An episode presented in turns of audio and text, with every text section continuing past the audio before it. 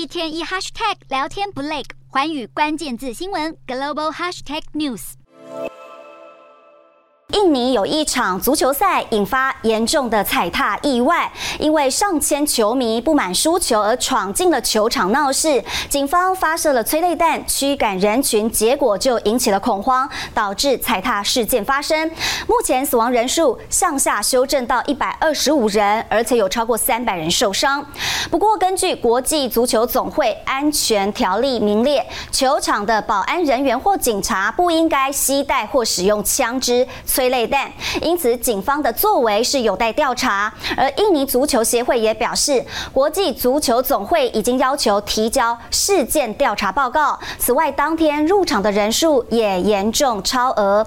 而印尼总统佐科威也下令当局要彻查此事，并且重新评估足球赛的安全性。